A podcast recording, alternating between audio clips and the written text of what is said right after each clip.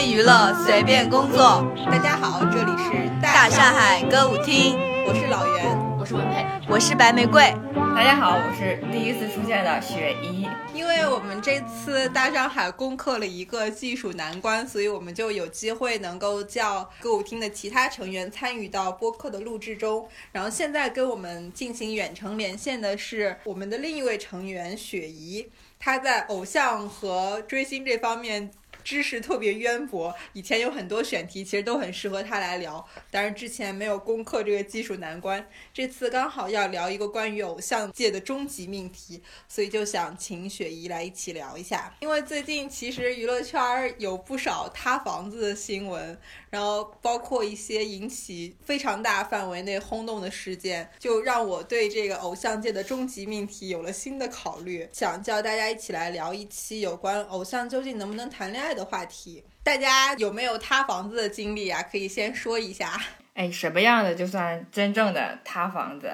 就爱豆真的是要官宣那种吗？也不一定吧，就实锤就可以。那我团有一个，二零一几年、一二年、一三年的时候，当时不知道你们知不知道哎呦哦，我知道我知道你说的歌手。对对对对，他在他在那个是在 ins 还是在 twitter 上就放出了一张那个李克仔的床照嘛，完就就就是睡睡着的那种床照啊，不是 不是你们想的那种床照，我们没想，不是我想的那种床照。那会儿粉丝不就炸了嘛，然后他又秒删了，秒删了以后，然后大家就解释说只是只是说去探病，但是粉丝不买账啊，那段时间对他俩骂的还挺惨的。我觉得那应该算是我第一次经历塌房。你当时有什么特殊的心理体验吗？比如说知道这件事儿以后？对，因为我磕贺海的嘛，就是磕 CP 的，然后就觉得不可能，这怎么可能是真的？绝对是爱有这个女的设计我欧巴。然后后来 发现不对，是真的。这里需不需要给大家科普一下？你知道这个事情吗？我不知道。所以你是在纯 Q 是吗？对，我我觉得就是就可能，嗯嗯，我我说我可能不说不喜欢，可以，我他他们就，这个 然后然后就没有人说话，应该视频对吧？大家知道要说什么？我今天也在说，我觉得应该可能视频会好一点。这个事情是不是需要给我们的听众科稍微科普一下？因为像雪姨她是资深的嘛，但其实可能很多听众，包括我们的主播都不知道这个是什么事情。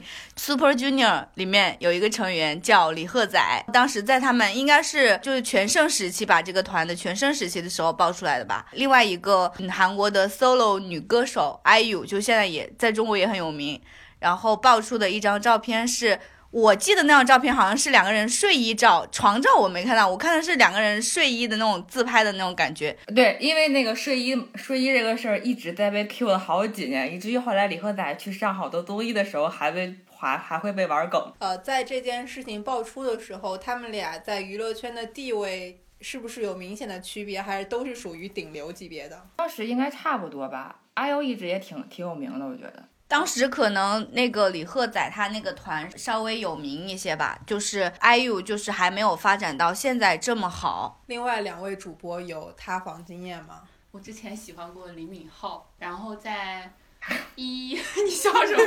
这个然后在一五年、一六年的时候，李敏镐就跟嗯裴秀智，但他他不算被爆，就是两个人公开了嘛。就之前确实是有人有有粉丝拍到两个人在一起探班啊什么什么，然后后来两个人就直接公开了，但好像没有像上一对所说的那种有粉丝骂呀什么的，好像大家都觉得他们两个挺配的。但秀智好像也是个很神奇的女子，就是一直跟男神收割机，男神收割机，就一直可以跟那种全韩国女生都想嫁的人谈恋爱。秀智跟 IU。都属于这种类型吧。我没有什么塌房子的事情，因为我没有房。那下面是要我开始介绍我，你的就是 你的啊，我知道你的。那我我接下来应该是一个非常史无前例的深柜粉丝出柜的宣言，感觉是。其之所以想聊这个的最初的原始，其实也是因为前一阵儿。全网都在磕四丫 CP。嗯等一下，你是不是在我们的播客里夹带私货？突然想起来这件事情。我没有要安利啊，我这不是在剖析自己的内心吗？我们要控制一下他谈四对四丫这一趴的时间，及时打断他。不不，主要是可以可以谈四丫，但是主要是那个要控制一下他安利四字的时间，他总是彩虹屁吹起来就控制不住他自己。那我就剖析一下吧，这明明是一件我该伤心的事儿，你们还这样调侃我。你觉得锤够实吗？你觉得锤吗？你觉得是真的吗？我现在倾向于认为是真的。其实前后这件事儿我关注了，应该已经有将近一年了。一年了，在陆陆续续，对吧？对对对，在电影上映之前，其实我就有听说这件事儿。然后当时最开始爆出来的那个爆料是说，有人偶遇他们俩在逛北京的那个鬼市，就是深夜的那种文古董。文玩的那对个。对对对，就是半夜才开门儿的，黑咕隆咚的。一看就是你四字弟弟喜欢的 的那种，四字还蛮喜欢这取向些但是当时因为没有照片。即使这个真的是一个造谣的话，粉丝也就是倾向于是这么这么认为的嘛。然后后来一次发酵，其实是电影放映后，但是那一次炒作就非常没有技术含量，就是一些八卦号他们在说，感觉他们俩什么呃，因戏生情。对对对，演的特别真巴拉巴拉，但是没有任何什么八之前的小樱桃啊什么什么这些。当时双方其实回应了，就是他们对这个报道说就是一个八卦文章，所以大家那次就很安心。再往前就是这波大规模讨论四字和周冬雨之前，其实有一次小范围的非常猛烈的一波讨论，我不知道你们知不知道，是在去年的圣诞节的时候。不知道。当时有人说，圣诞节前后周冬雨在日本，然后刚好四字的私人行程也是要去日本，好像都是在北海道还是小樽那个地儿。但是当时有一个问题在于，他们爆出这个消息的时候，四字还没去，即将要去，就是预告了这个行程。所以粉丝当时其实可以找很多借口，比如说四字最后是和团队一起去那儿度年假的这件事儿，小范围发酵之后，包括演唱会上他吉他带上的那个樱桃和草莓，还有他们深夜互相关注对方的 ins，包括呃什么各种又是炒蛋又是鸡蛋羹之类的事儿，其实都是在那一轮被扒出来的。然后这次疫情期间就爆出了这个朋友圈背景的事儿，在我看来，这个应该算是一个比较浪漫的实锤。如果那个朋友圈背景是真的的话，塌房子对于你来说是还蛮难过的，这是你第一次塌房子吗？这 不算吧，景户亮是不是也塌过？景户亮，我也想说，景户亮难道没有姓名吗？但是井户亮就是塌的很平。没有这么轰轰烈烈是吗？你觉得四字跟跟他配吗？这就涉及到我接下来的心理重建过程了。接下来其实经历了一段心理重建期，就刚开始知道这个事儿的时候，因为我本人不仅是四字粉丝，还是四字和别人的 CP 粉，所以对对，我妹妹，先锋，我不允许。整个这件事儿对我来说就是彻头彻尾的塌房子，我肯定是不乐意的。虽然小黄鸭是个很好的演员，但是她不是我喜欢的那种女孩儿。就是这个不涉及小黄鸭个人的评价，只是我自己的喜好问题。但是我要声明一点，就是我不喜欢黄鸭和四字在一起，不涉及年龄问题，毕竟我和小黄鸭年龄是一样的。这件事儿其实有一点点小打击，所以我没有参与大上海内部任何有关于这件事儿的讨论。就是关键性的转折，在我有一天洗澡的时候，我洗澡的时候因为放空嘛，就在思考问题，我就想到了，如果这件事儿是真的的话，我会觉得。嗯，正当年的顶流偶像，然后和比自己大八岁的一个女演员在一起，是要冲破很多阻力和心理障碍的。我觉得这个行为还挺酷的，然后就瞬间就扭转了心态。我觉得你这属于鹿晗式心理建设，什么意思、啊？就是鹿晗公布出来，他当时洗白的方向就是说很爷们儿，就是要给女生一个交代，给粉丝一个交代，很爷们，公布自己恋爱的信息。挡不住还是糊掉了。但这确实很酷啊！在四字十九岁和周冬雨二十七岁这个年龄段，他们要冲破的阻力是很大的。当然，就是跟四字粉丝声明一下，如果这一切是假的，那就是完全没问题。你的求生欲也太强了。你这么说来，我突然想到，我可能有房子。哎呦，哪个是你的房子？他刚刚说到他是四字和那个张子枫的 CP 粉的时候，我突然想到，就是我是三字和张子枫的 CP 粉。我突然回忆到回忆起当时大上海在讨论三字和杨紫杨紫时候，我内心的抗拒，所以大概理解了他不想参与讨论的那种心情。然后突然发现我好像有那么一个小房子，哎，但是我发现一个很神奇的，就是我体验了这个呃粉丝塌房的全过程。当时四字这件事儿真的影响还挺大的，好多粉丝都号称要脱粉什么之类的，还有人爆出脱粉回踩之类的。我当时就被虐粉虐到了，决定六幺八的时候给他花钱。倒也不必。哎，我突然想问，那个周冬雨和。窦靖童是真的吗？这我怎么知道呢？我又没跟他俩一起去旅游。假如 周冬雨和窦靖童也是真的，然后周冬雨和四字也是真的，这个我就接受不了了。那我就觉得四字更酷了。我想把这位四字粉丝请出我们的直播间。是个鸟姐姐。他今天出柜以后就已经。可说。好，下一趴。其实就想讨论一下，什么样的锤在大家心目中可以称得上是实锤？我觉得，你看，其实像这次嘉义跟孔雪儿这个，你像他的那个所谓的那个前女友奶琪，就是截出来的这些聊天的截图呀，包括支付宝的这些转账的这些东西，我觉得就还蛮锤的。虽然说没有一张正儿八经，哎，对，也有同框照，也有同框照。之前那个。我看网上也有爆出来他们两个同框的照片，就还挺锤的，因为相关的信息什么的都能对得上。对，还有一个就是塌房的必备良药《王者荣耀》，这个他们他们也有《王者荣耀》一起去打打排位打什么的那个截图嘛，就是一起一块去那个。文佩老师呢？要我觉得话，就肯定还是亲密的，像是就是超越了朋友界限的。亲密的动作，然后这个这个是要有照片或者视频，确确实实的是能是能证明这个，这个是比较实的锤。然后像是假如说，其实我觉得四压那个朋友圈啊、截图什么的，在我看来，就因为我觉得朋友圈什么很容易伪造啊，就是你 P 图或者是你新生一个微信号或者怎么说，它都是可以伪造，但是呃还是要有真人出现，然后要。要要有超过朋友界限的情侣的动作，然后那那在那在那从你这个维度来看啊，他们现在没锤。对啊，我一直觉得四丫还没有啊。不对啊，我跟他本来就站的是反的立场啊。就我一直觉得四丫这个锤，我以为特别，我以为我们内部已经统统一了 观点。其实我我我倒没有什么特别去判断锤不锤的。一个维度吧，但是因为我我是会觉得提供锤的一方和去澄清锤的一方，每次都是有理有据，感觉能够说服我，只是可能侧重的点不一样。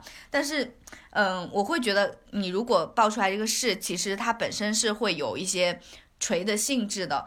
就从一个曾经的行业内来说，嗯，你如果是造谣这件事情，是有公司或者大组织去所为的。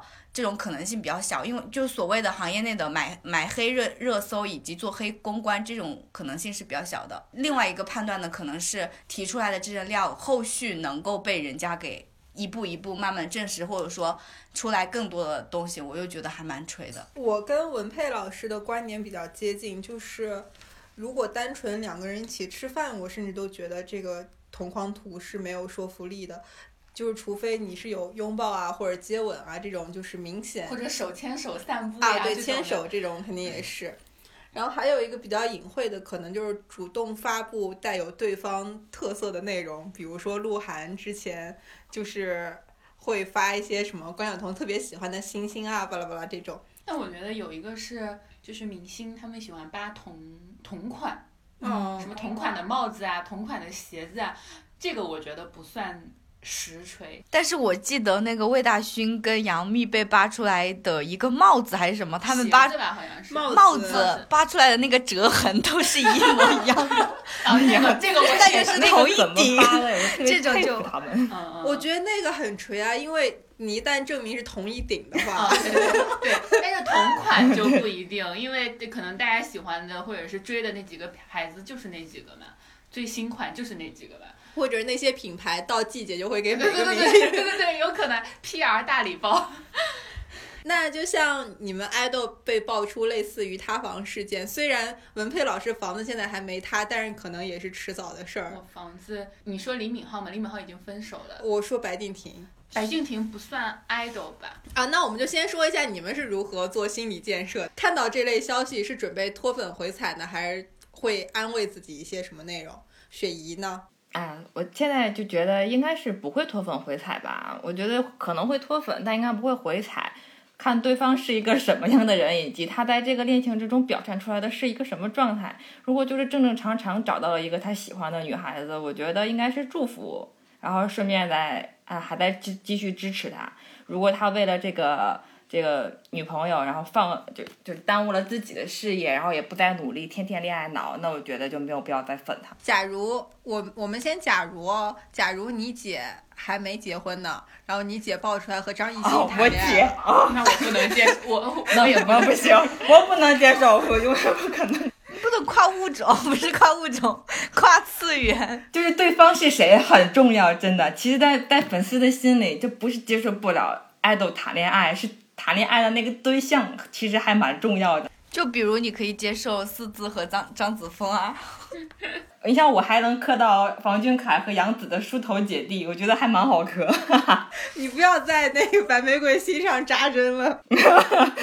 那我觉得如果小白或者是张新成他们谈恋爱，我是完全可以接受。我觉得文佩老师就是很典型你要提到的工种问题。我觉得我们在讨论这个问题的时候，首先要明确的一点就是偶像的范围和定义究竟是什么。这个是我最近长期以来都困扰我的问题。我可以对我心目中的偶像或者 idol 这个做一个定义，就是有一个特定的粉丝群体去做数据，然后做打榜的这个这这这一类明星，可以是我心中的偶像。所以我觉得我喜欢的小白啊、张新成并不属于，那你的意思就是他俩太糊？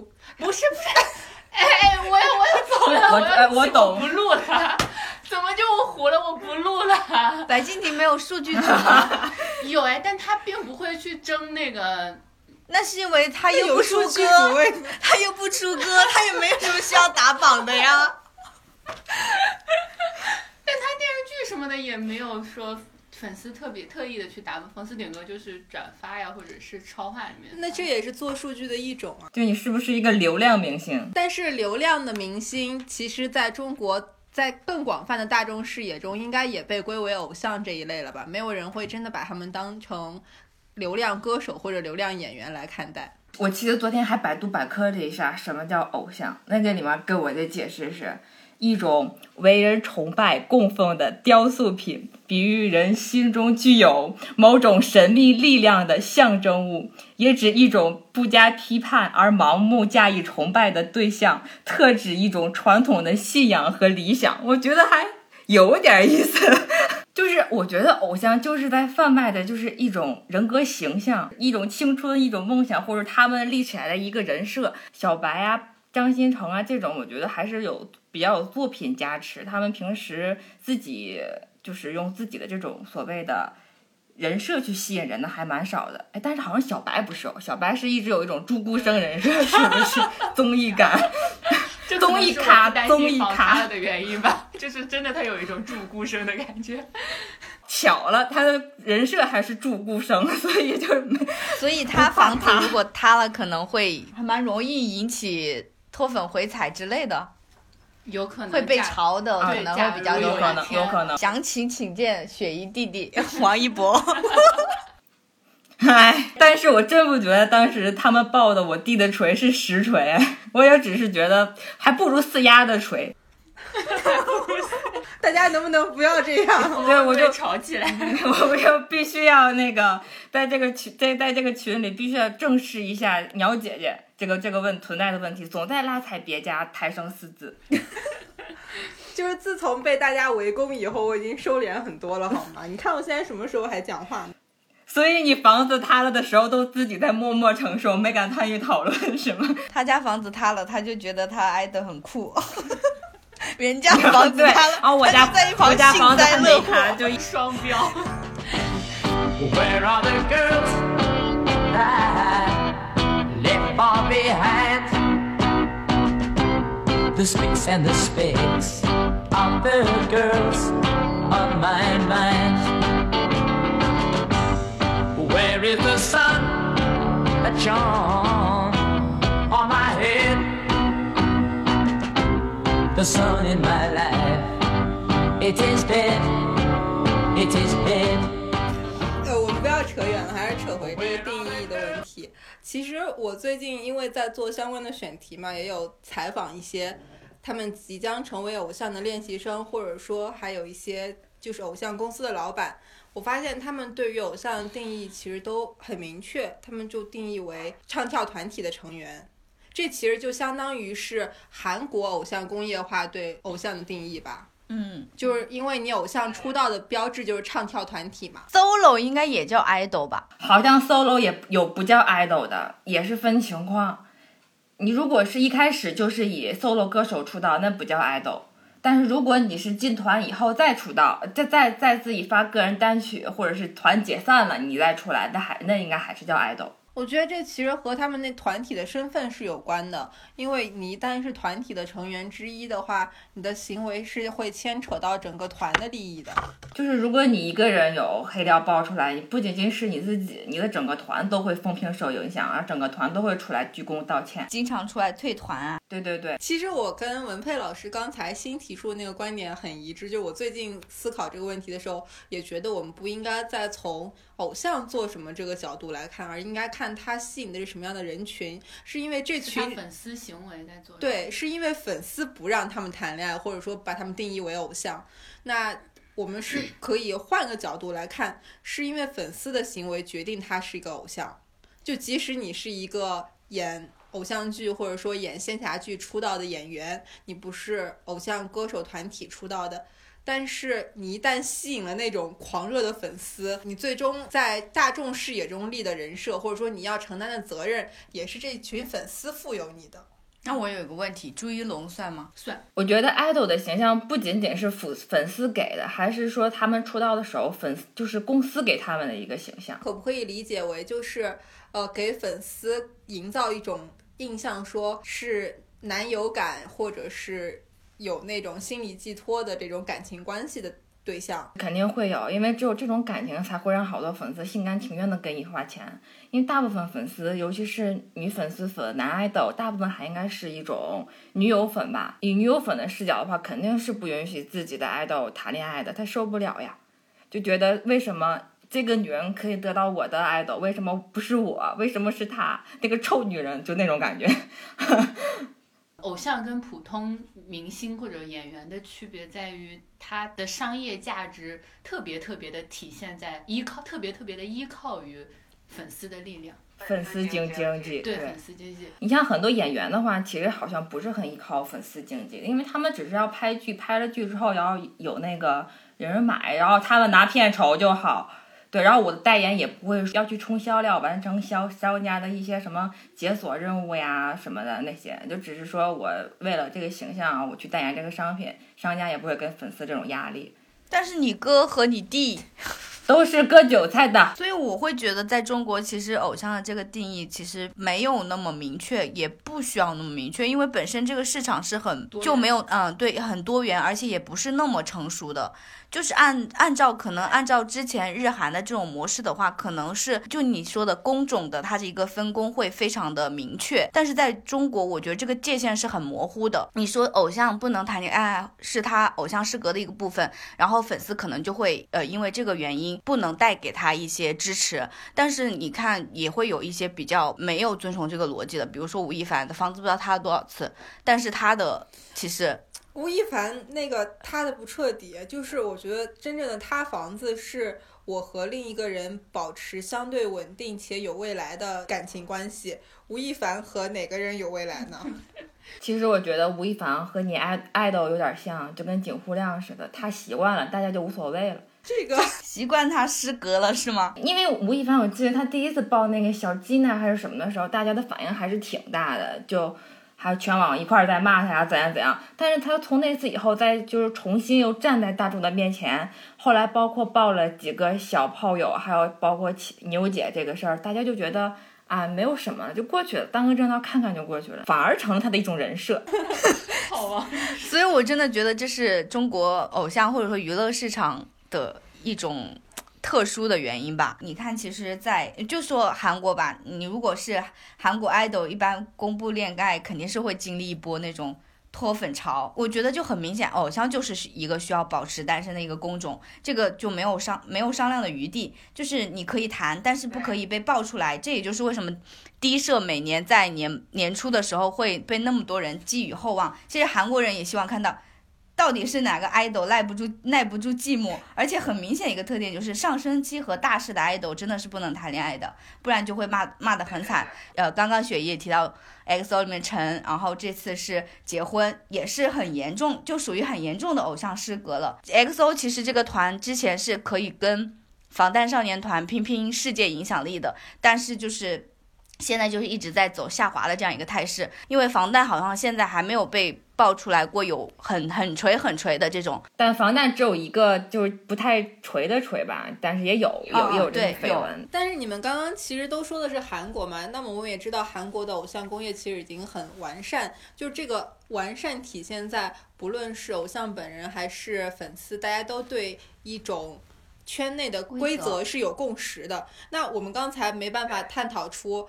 国内的偶像定义究竟是什么？那么就意味着我们没办法去界定说偶像究竟应不应该谈恋爱，这个究竟是不是国内偶像圈的一个共识？我我比较同意雪姨刚刚有一个观点，就是上升期的 idol，不管是从粉丝还是从他 idol 本身来说，都应该是不能谈恋爱的。但是假如他到了一个呃瓶颈或者下坡期，就是事业后半期的话。呃，没准儿谈恋爱是一个转折呢，就是没准儿是一个突突破点呢，又火一把的，这也没有什么可以说的嘛。你觉得这个是不是从深层次来说，是不是粉丝会觉得，如果你还没走到上升期你就谈恋爱，粉丝会觉得你怎么这么不努力，你都没有享受过巅峰，你就去没有事业对，没有事业心。呃，然后另外一种就是你可能已经到平。呃，平稳期，或者说你你在走下坡路，粉丝觉得，嗯，你曾经很努力过了，现在你也可以享受一下你自己人生，是不是这种心态？但你在高处和你往上走的时候，粉丝就没有觉得你有东西出来。那假如说我在上升期，代表着我是一个上升势头很猛的人，然后我才有机会去接触到那些 同样上升期的优秀的人。等我糊了以后，我也只能就是无法接触到那些我梦中的女孩。那你让爱豆怎么办呢？那你上身就是为了接触 同同处优秀的女孩吗？你就不能看到更大一点的世界吗？大家都有一个选择，你既然选择了为了爱情放弃事业，那我们就可以选择，因为你谈恋爱了放弃你。对，我觉得这就是上期，就是我说我是一个我是一个 idol，我就想 idol 出道，但是我也想谈恋爱。你当时跟我说的是，那人生就是要有选择的呀。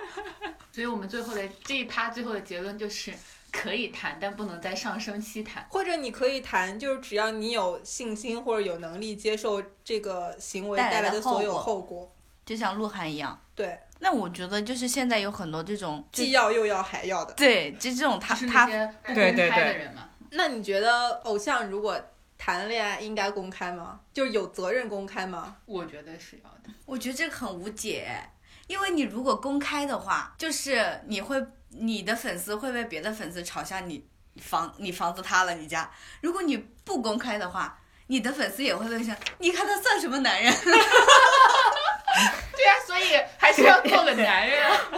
我就觉得这是一个很，反正不管怎么做这件事情，因为偶像谈恋爱是个原罪的话，就是你你再怎么去解决这个事情，都不会有很圆满的结果。这个其实涉及到一个，就是最近只要有偶像被曝谈恋爱的话，粉丝就会去要求工作室做明确的声明。有的工作室会明确回应说谁谁谁我们这个 idol 绝对没有做这种事儿啊。还有的就是不发声。你们怎么看待现在工作室的声明呢？我觉得没有灵魂。我觉得就是鸡肋。就是我觉得工粉丝要工作室发声明的一个很重要的原因，是因为他会觉得工作室的声明是他去洗白以及去净化评论的一种底气，这个形式会比内容更重要。然后内容的话，我又觉得就是很没有灵魂，就跟就韩国会。宣布恋爱就是说，呃，两个前后辈因为互相接触产生了好感，现在正在了解过程中的这种声明是一样的。然后包括他们分手说，因为因为渐渐繁忙的日程，然后变成了前后辈关系，就是就是两种这样的很没有灵魂的声明是一样的。大家好像拿到的是同一个模板。对，我觉得从这个角度来看，粉丝对爱豆的心其实也并不是那么无私的，他们不希望爱豆谈恋爱，或者说。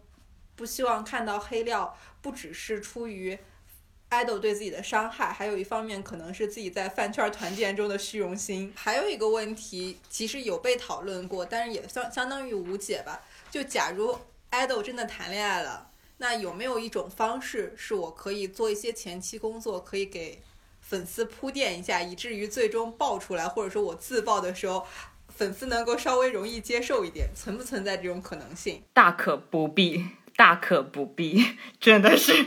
哎，其实之前我看过一个爆料，就有讲说，如果你爱豆到底存不存在偷偷摸摸的谈恋爱？哎，不是爆料，是帖子，就是说存不存在这种可能性？其实根本就不存在。你但凡谈恋爱，粉丝特别特别的，粉丝的第六感超级准，他肯他们肯定可以知道。尤其是像现在私生这么泛滥的情况下，你想做到两个人完全偷偷摸摸，没有人看到，没有人知道，那是不可能的。我看到有帖子说，就是。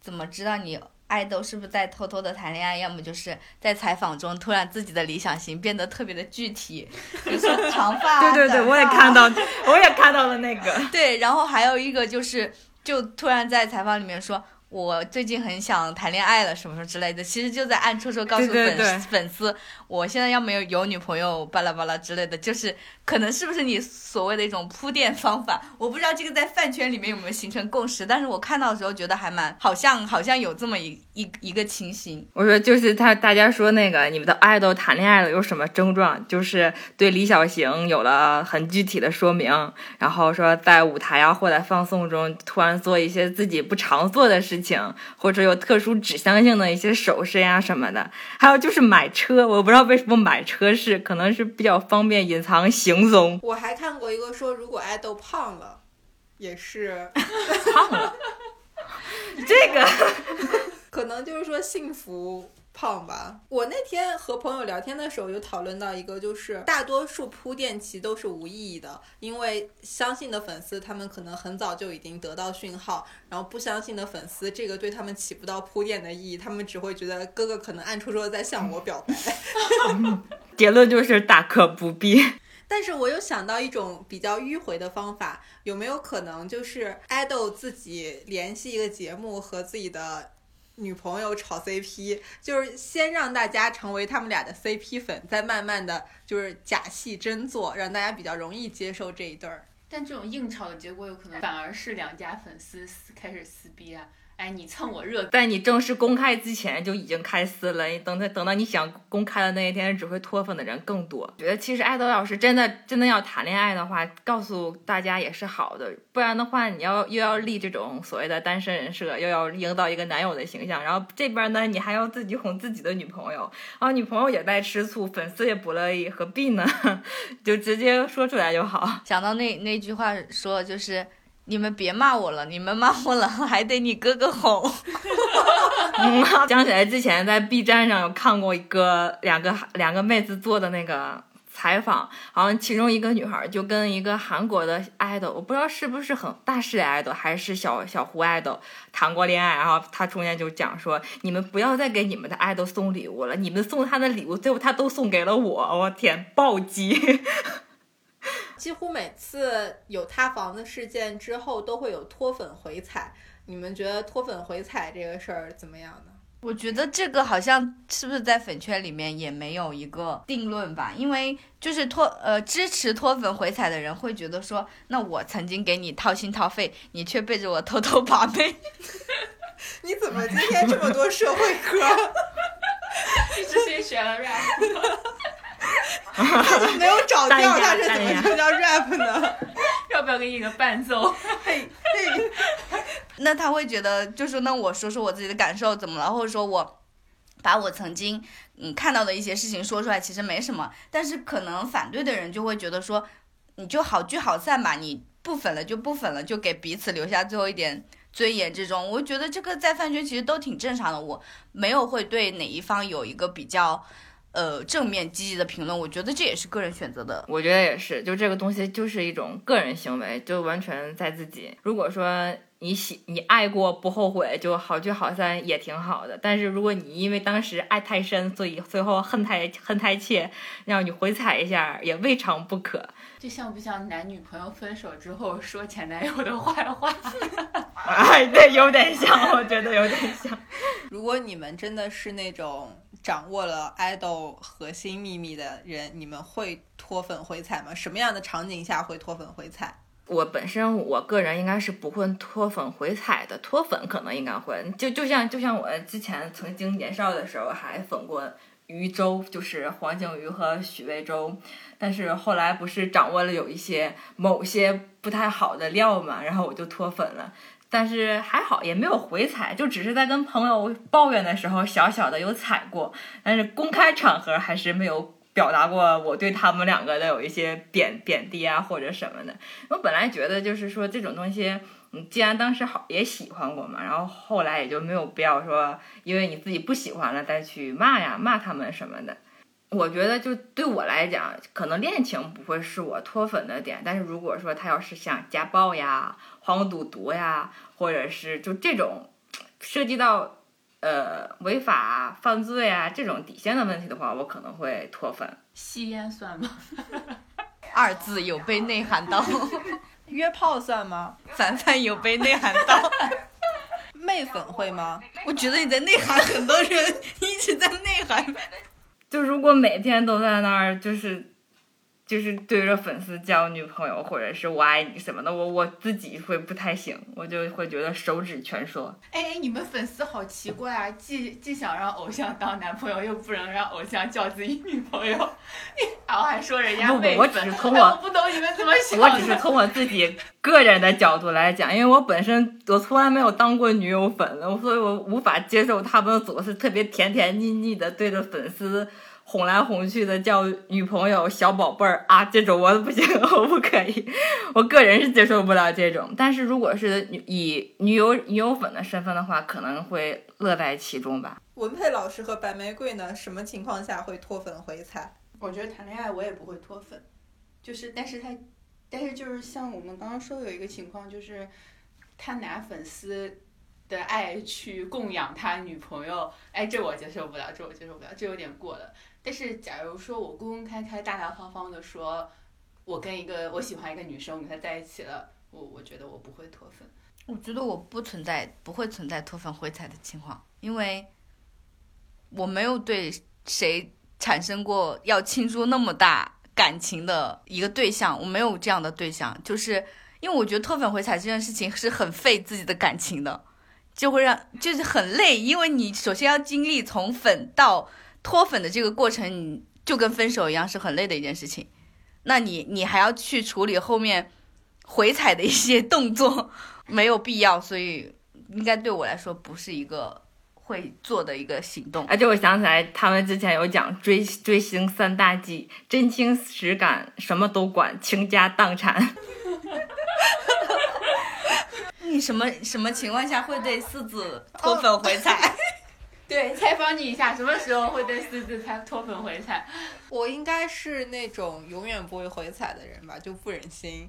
就是不只是对四字，就是对大多数我倾注过感情的人都不忍心。脱粉的话，可能就是违法乱纪，肯定大家应该都都会吧。室内吸烟，这个还好吧？但是我真觉得吸烟吸烟这个都不是一个黑点，为什么大家一直拿这个？因为室内吸烟啊，破坏公共设施。哦，对，还有一个以前他们不是经常说谁哎，是说邓伦吗？什么随地吐痰？之前还还被那个爆出来，被好多人骂过、吵过。还有郑云龙随地大小便，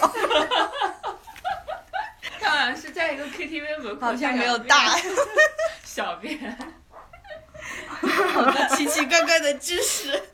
这种过分了，这个我不能接受。那我们这会儿放首歌，先休息一下。放出他了。能不能放哎？天 B 站有版权吗？B 站有，不管是音乐还是歌，都是出错的。而且那首歌还是 VIP。要不你就放一首《犯什么男人》。那个我也不行，那个那个歌是那个杰伦的对，也是付费的尊贵的 VIP 用户。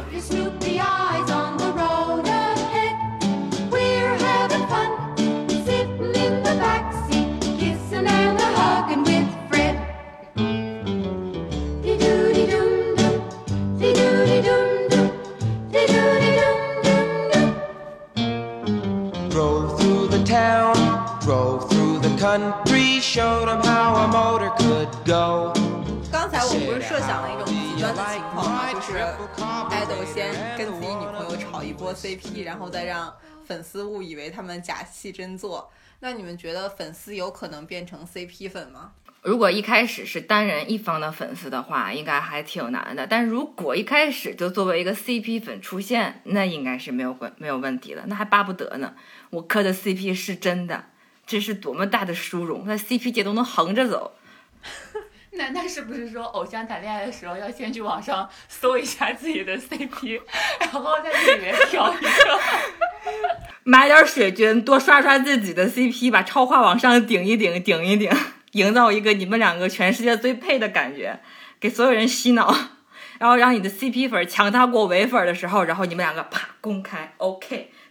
但是好像按照你的理论，CP 粉是这个粉丝生物链的底端的底端。就是谁都能够踩一踩，不高兴的踩一踩，高兴的踩一踩。是不是呃 CP 粉的那个经济支持能力不不够唯粉强大？我觉得还好吧。要是你看我，我我其实作为 CP 粉来讲，我就每个人的代言我都会有买，但肯定就体量上来来说，肯定是比不过单方的唯粉，因为他们会把所有的钱都买一个人，啊我是要把这个钱分成两半儿，一人。你不能拿出两倍的钱吗？我要是粉一个人，我就都粉都买都买了他的了。但是现在我就要五十块钱买他的，五十块钱买他的，我还不能歪屁股，歪屁股吧还会有唯粉过来喊我说：“你看看你比你比他多花一块钱，你比他少花一少少少花一块钱，然后你你是假的，你是他的唯粉，你就是个批皮的 CP 粉儿，特别难，端水太难了。我觉得 CP 粉的经济价值很低，就是 CP 粉其实大部分是路人盘转化过来的，然后唯粉其实才是那个具有绝对购买力和转化的。而且现在其实大多数情况下，商家不会找 CP 代言吧，即使代言也是那种已经结婚的夫妇。云次方拉踩云次方，云次方可是有好多双人代言吧？是的，云次方应该就是嗯属于那种深度捆绑型了。那他们如果有一天要解绑，该怎么办呢？不存在解绑是吗？他们俩解绑的话，没有现在合体所产生的商业价值大。他们一开始不存在违非，因为他们是属于属于素人出道。但我觉得这个和粉丝的心态也有关系吧，因为如果我做我一贯的那个假设，大多数粉丝都是女友粉的话，那我花钱是给我男朋友或者给我老公花钱的，这个亲近感是没办法比的。可是 CP 粉就相当于你看着人家一对儿，就是这个动力应该不如唯粉强吧？我觉得现在可能是有饭圈是有这么一部分在变化，就是就要说到最近很红的这个剧了，就是还泰国的这个剧嘛，叫《假偶天成》嘛。雪姨你还没有看？那个泰国人他在一个采访节目里面拿的一个胡萝卜的抱枕，就是被这边买断货了。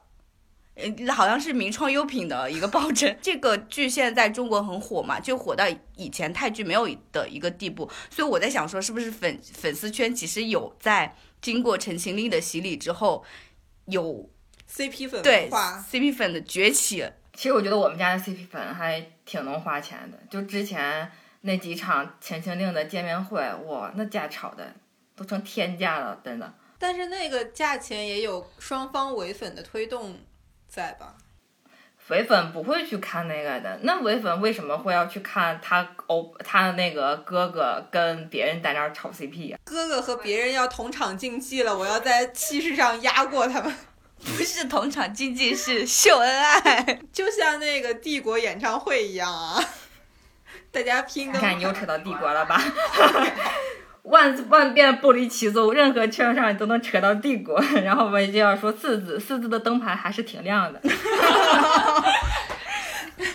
哎，因因为我觉得，如果我作为商家的话，我不会嫌弃 CP 粉这这一这一方向的那个粉丝。先别管他们跟唯粉有没有竞争力，他们是就是一块砖，哪里需要哪里搬，就是多一方花钱总是好的。那我商家来说，我盈利还是会多一点的。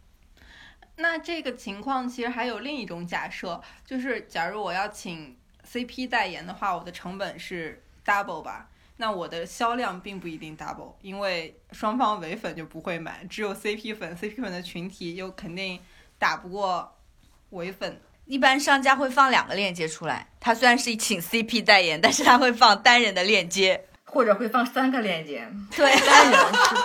哎，之前前两天不就是那个欧舒丹嘛，赵赵赵丽颖和朱一龙，他们不就是粉丝因为这个还 battle 还还去撕是撕了品牌方吗？后来我就没有细看这个瓜，反正有这个情况，就是同一个商品好几个链接。啊、那我们接下来就跳出，就是我们刚才局限的个别的 couple 或者是 CP 什么的，我们说广泛的偶像和粉丝之间的关系，你们能就是再现一下自己对 idol 的心动感是如何产生的吗？就还记得是什么心动时刻吗？对我来说啊，就是颜值和性格，颜值会让我产生。是我又要说社会化了吗？我说颜值会让我产生生理荷尔蒙，性格会让我分泌精神多巴胺。斯科尔斯科尔，在我理解，这就是就是偶像让我心动的。那当下那个心动的感觉是出于对一个异性的心动感，还是出于对一个高高在上人的仰视或者说欣赏？那肯定是哇操，这男的好帅，这有啥好说的？可是你们刚刚一个个都说自己不是女友粉，可是心动感的产生又是对异性的心动感，那难道不是一种爱恋式的心动吗？不是啊，你你可能对于美的事物不一定是因为异性的原因啊。你觉得吴彦祖帅，你把吴彦祖当男朋友吗？没有啊。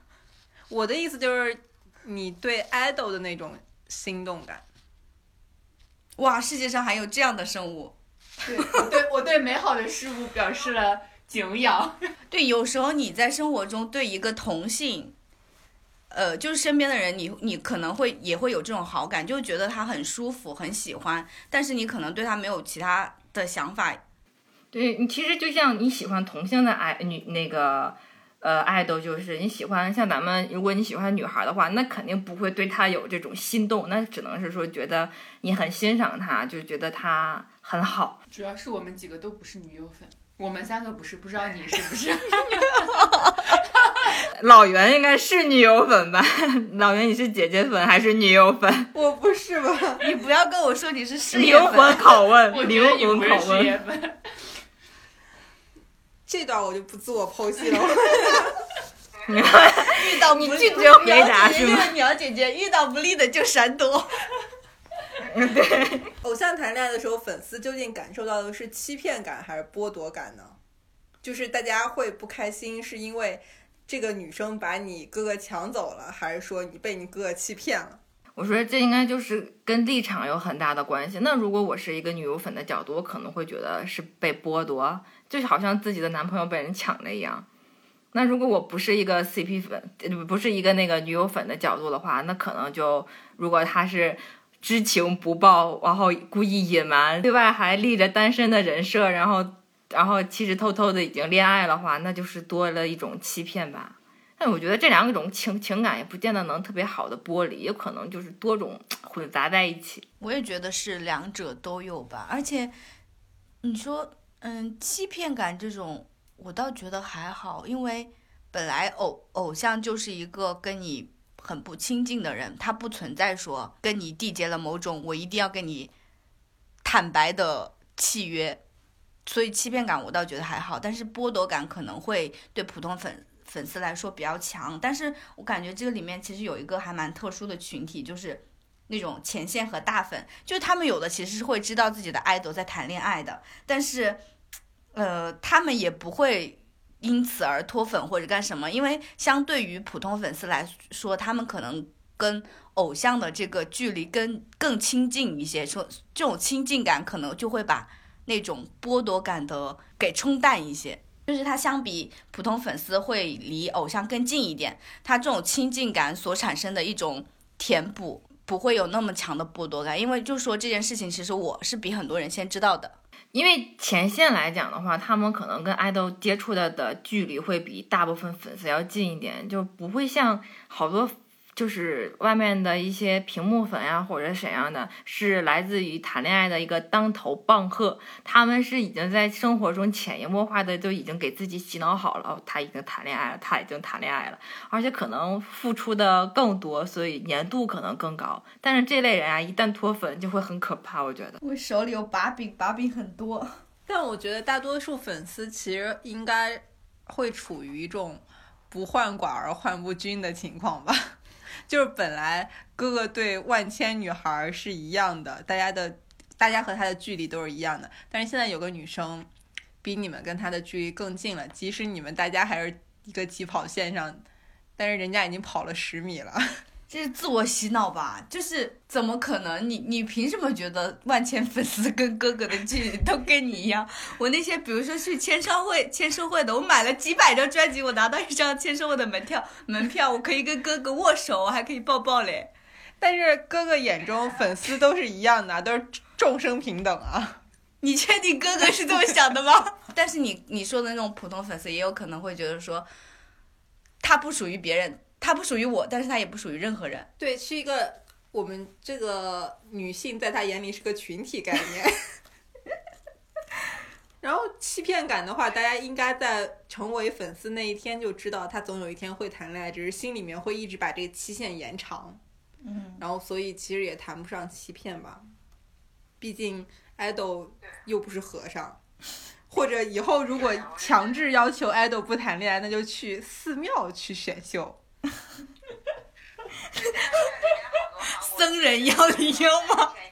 因为之前我有看他们讲说，在哪一年发的那个财报里面，S M 说培养一一名少女时代的那个成员要花三百万美金，代价还是蛮还是挺贵的。所以说，如果你一出道就因为谈恋爱糊掉，然后再牵扯整个团糊掉，那公司还是损失挺大的。所以在他们回本之前，肯定不会让你谈恋爱。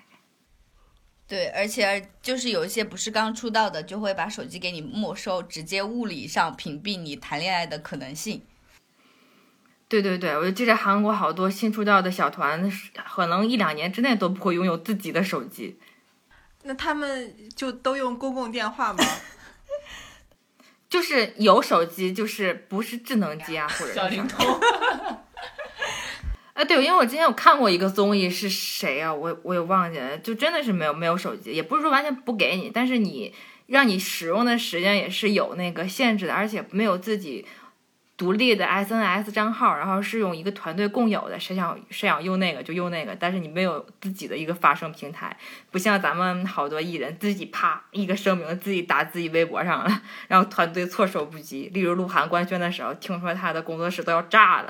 真的吗？我以为这是他们商量好的。好像不是商量好的，我之前听谁听从哪儿看到的，好像是鹿晗自己爆出来的，没有跟那个工作室商量，然后后来工作室危机公关。鹿晗比狮子酷多了。哎，但是我也不知道这是真的假的了，我也我也忘记从哪儿看的了，野史野史。但没办法，关晓彤的路人盘实在太差了。对对，所以说其实恋偶像恋不恋爱不重要，重要的是什么样的嫂子。其实嫂子有够好，粉丝也还好。你说偶像如果想谈恋爱，我想光明正大谈恋爱，他必须摆脱偶像这个身份。现在很多 idol 其实他们的目标也是撕掉偶像这个标签。那你们觉得什么情况下他们才有可能摆脱这个标签呢？啊、我觉得其就是他们之就是之所以要摆脱偶像的这个标签，就跟咱们之前刚开始讲的偶像的定义是什么，就是要摆脱一个依靠粉丝而生存的这么一个状况。就是所以说，就是你要不断的提升自己，让自己有作品，以作品加持，不是说靠。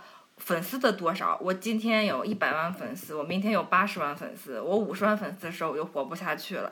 而是说需要有一个很强大的路人盘，我靠作品说话。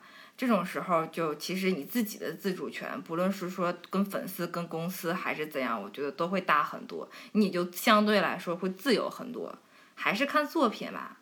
那我觉得作品这个其实有很多可以探讨的空间，就是你觉得什么样的作品，或者我拿出什么样的成绩，代表我是有作品的了。那张艺兴一年发十几张专辑，人家还带领中国音乐走向世界，那你们还是不承认人家在音乐上的才华？哪有发十几张专辑？你又得造谣。所以这就是这个作品的范围，就是公众认不认可。在我看来，如果想要摆脱偶像这个标签，然后你光拿到路人盘还是不够的，你至少要获得路人的认可、业界的认可，以及认可，对。更有说服力的，你最好还要有一两个有说服力的奖项。电影演员或者电视剧演员就拿那些三金或者是白玉兰啊，但是那个里面，我觉得得奖的还是少数吧。就是我觉得不能以奖项去评估一个演员到底是不是一个好演员，或者说是一个一个人具到底有没有实力。那就只要说大众相对来说对他的口碑还是不错，应该就还可以，就不是粉丝做出来的那种数据，就是真真真着着的脱水数据。所谓的偶像在尝试去撕掉这个标签，那你们觉得成功撕掉这个标签，在我这里好像我目前想到的算是撕掉的就是韩庚。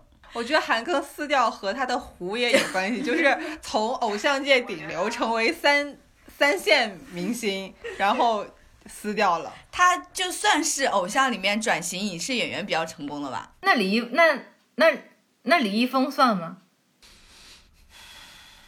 老袁长叹一口气，因为因为李易峰也是选秀出道，然后后来还做过一阵子歌手，然后才去拍戏拍戏拍戏拍到现在。李李易峰属于那种偶像当的很糊，但是影视演员当演当演员火了，然后又转型还算比较成功的。那井柏然算吗？井柏然算转型模特成功吧？还是硬照模特？对，四字的定位还蛮像的。你先你先别 Q 四字，先让我评价一下井柏然。我对井柏然就是认知不是很明确，因为我最近逛八组的时候会发现井柏然近两年或者说近几年他的影视资源其实很好，他又和娄烨合作，包括嗯也有一些很大牌的商业合作，比如说优衣库什么这种国民品牌。但是井柏然的演技或者说其他方面并没有得到一个很广泛的认可。所以井柏然算不算是一个有作品的人呢？我觉得应该，《捉妖记》算吗？我只能想到他演的《捉妖捉妖记》，他还演过啥？我能想到就是《风中有朵雨做的云》，就他在里面也是个挂件儿，是吧？对，都没有很出彩的表现。所谓的偶像都是在自己偶像之路走的不好的时候去做转型，就是就是想依靠依靠做转型演员来提升自己的热度，就是可能会比偶像的热度要更高一些。但我觉得这不是一个特别，就是这是一个没有办法的办法。我不是很同意你这种说法，因为他们一旦成为偶像之后，片约自然就来了。他们其实已经很早就开始尝试，不管是演员还是歌手的工作了。你像孟美岐、吴宣仪，他们在成为偶像成团的那一年开始，已经开始拍大量的影视作品了。对啊，那是在他成为偶像之后呀。你是说希望他们在成为偶像的道路上就开始修炼各种内功是吗？不是，我是说，我觉得你要先把本职工作做到了一定高度，你再去尝试转型，而不是在你本职工作其实是出现瓶颈的时候，你再去找另外一条岔路。但是 但是在偶像工作没有出现情况的时候，还肯定还是偶像来钱快，就是他们不会去找这种转型的。没有啊，就是当下中国的现状并没有给你在偶像工作上做出太多成绩的一些空间啊。你是要做打歌，还是时时都有舞台，一年开三百六十五场演唱会吗？但坤坤现在就没有去演戏啊。坤坤是演戏太烂吧？幸好没有。大部分偶像在转型之初，肯定也都是演戏演戏烂的呀。我觉得中国的偶像从成为偶像那天起就已经开始进入转型的序列了。他们一旦贴上偶像标签以后，大众就会说：“你看，你是个偶像。”这本身这个评价就是极具负面色彩的。然后现在人家主动从成为偶像那天起就开始转型，你们又说你还没做好自己本职工作就开始转型。我懂他那个意思，就是把偶像做到极致，然后再去做一个演员。但就是说，如果你要是想做演员，那一开始那一开始就不要做偶像呀，那就直接你就去考北影上戏啊，或者是说报什么演员的培训班，直接以演员的身份出道就好了，不要再去沾偶像的这个标签，回头还要去撕，多麻烦。你直接另一种方式不就好了吗？就，但是我也理解很多人，像就像莫美琪他们，可能本身就是练习生出身，然后唱跳歌手出道。其实你他们也也是应该是很渴望舞台，只不过为了生存吧，或者怎样，就没有办法，也只能去演戏，没有没有歌让他们唱，演个戏还能唱个主题曲啥的。就是其实在中国这个市场之下，是偶像是没有一条比较明确的你能往上攀爬的这样一个空间和道路的，所以转型成演员才是你可能能获得更大舞台的一个方式。没有，这是一个连贯性的矛盾，就是从一开始成为偶像就是快速走红，让大家知道的一个途径。嗯然后成为偶像之后，你又可以接触到大量的影视资源，你就可以开始自己的转型之路。所以你的，所以成成为偶像的终极目的是为了当演员。对，曲线救国，迂回上升。或者你把成为偶像当做当下中国娱乐圈比较主流的一种走红方式。只有国超是逆行 逆行者。我先在影视剧站稳脚跟，我再去发单曲，实现我唱跳 idol 的梦想。现在是不是对国超油然那种那种敬意油然而生？而且我们国超还没有塌房子，国超在有了孩子以后也公开了，是不是？而且现在人气还这么高。还要准备生二胎，太厉害了。但是房子还没建好，他就给大家看了。他的房子一开始就是一片草原。国超一开始的时候就用国超文集征服了大家，并用扯又又一曲高歌，然后又唱唱哭了大家。国超真是个神奇的人物。这儿感觉应该 Q 一下绿 boss。那我们结尾，要不然大家就预测一下中娱乐圈下一个塌房的会是谁？危险发言环节，哦，这还得好好想一想。那我压二字吧，二字和谁他呢？欧阳娜娜。他想不到，白敬亭，不到。对不起，对不起，不可能。其实我想的也是他。不是白敬亭，不是你们扪心自问，白敬亭跟谁闹过绯绯闻？关晓彤，郑和惠子。关晓彤都有鹿晗了，还还郑和惠子不可能。就这种隐藏到背后的才才有可能有一天突然崩塌。眼见他高楼起，眼见他楼塌了。我觉得小白不可能，因为他他其实没有什么迹象。你看四字，他其实跟跟跟周冬雨其实有很长的这种埋伏期、潜伏期嘛。但 但白敬亭，你你们说他跟谁有过绯闻？你看文，你看文佩，你看文佩又开始了，现在体现出来自己是一个那个白敬亭的粉丝的，是一只非常雀跃的小白鸽，不是刚才，不是刚才讨论死鸭恋情的时候，我特别冷静。就是房子只有到了自己那里才会有真情实感流露出来。好吧，应该不会吧？我我觉得白敬亭没有，嗯，我没有哎，我觉得就算三字塌房子，好像也能接受。哎，我觉得有可能是刘昊然。但是刘昊然塌过很多次吧？他啊，刘昊然他啊，刘昊然不是跟那个谭谭松松韵就拉塌过吗？他们是真然后跟欧阳娜娜不是也算他也欧也算吧阳娜娜不？算吧？欧阳娜娜和刘昊然在我眼里一直是姐弟。呃，对，我也呃我他们知道为什么你刚刚说欧阳娜娜和刘昊然的时候，我想起了一个两一个词行婚。我觉得就是像刘昊然这刘昊然和谭松韵这种属于因为剧里面大家感情很真挚，是有那个剧情在铺垫的。刘刘昊然其实蛮喜欢炒，不是不是，就是他蛮喜欢就是有 CP 的这种炒 CP 新闻。那刘昊然跟欧好像阳娜娜也有剧的铺垫。但是之后好像出了谭松韵那个事儿之后，他就很警惕炒 CP 这个事儿。比如说之前和宋祖儿拍那个《九州缥缈》，九州九州缥缈缥录，缈录，嘴瓢了。刘昊然，我觉得有可能哎，他他他平时塑造的形象，比方说接受采访的时候，都还挺大方的，承认我就是想谈恋爱这种的。我看我之前看过他一个小采访，就是主持人问他说，呃，那你上大学，然后也到这个年纪了，想不想谈恋爱？他又很坦然的承认，谁会不想呢？怎么怎么样？我觉得他在这方面没有什么有可能会的。那我就觉得吴磊吧。我也想说吴磊，吴磊和谁呢？但是感觉吴磊是那哦，吴磊和我妹妹也谁都和你妹妹。你妹妹有点太惨了吧？你这样是把她当你妹妹吗？那我都是看得上的人，我才给她配啊。我是觉得吴磊的性格还挺喜欢和小女孩儿亲密接触的。而且他也挺受小女孩喜欢的，我觉得。之前是不是有他和蒋依依的 CP？蒋依依不是跟三字吗？啊不是三字跟蒋依依吗？三字不是跟杨紫吗？三字有好多 CP 呢。蒋一是因为跟那个跟那个天空英烈吧？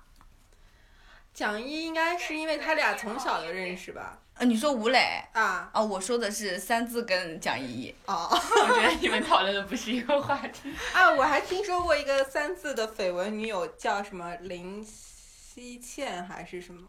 这么具体吗？哎，你们有没有发现，我们一压谁将会防他，都压的是四大墙头，就我们没有去压那些，你这些小房子，你管它干什么？所以，假如四大墙头的防塌了，你们可以接受吗？演艺圈并没有那么关注他们。我说，但是大家好像对女明星的房子就没有那么关注哎，因为粉丝都是女孩儿吧？我们聊完了吗？聊完了吧？那我们 ending 吧。会飞来一笔那就这样到这儿，然后下次希望有偶像专题和其他明星专题，还邀请雪雪姨跟我们连说 线。这句话，全世雪姨界沉默，雪姨说我并不想了？雪姨沉默拒绝我在想。我需要说什么结语吗？那我们今天就到这儿了，拜拜。拜拜。拜跟着拜。举起乱喷口水，是谁？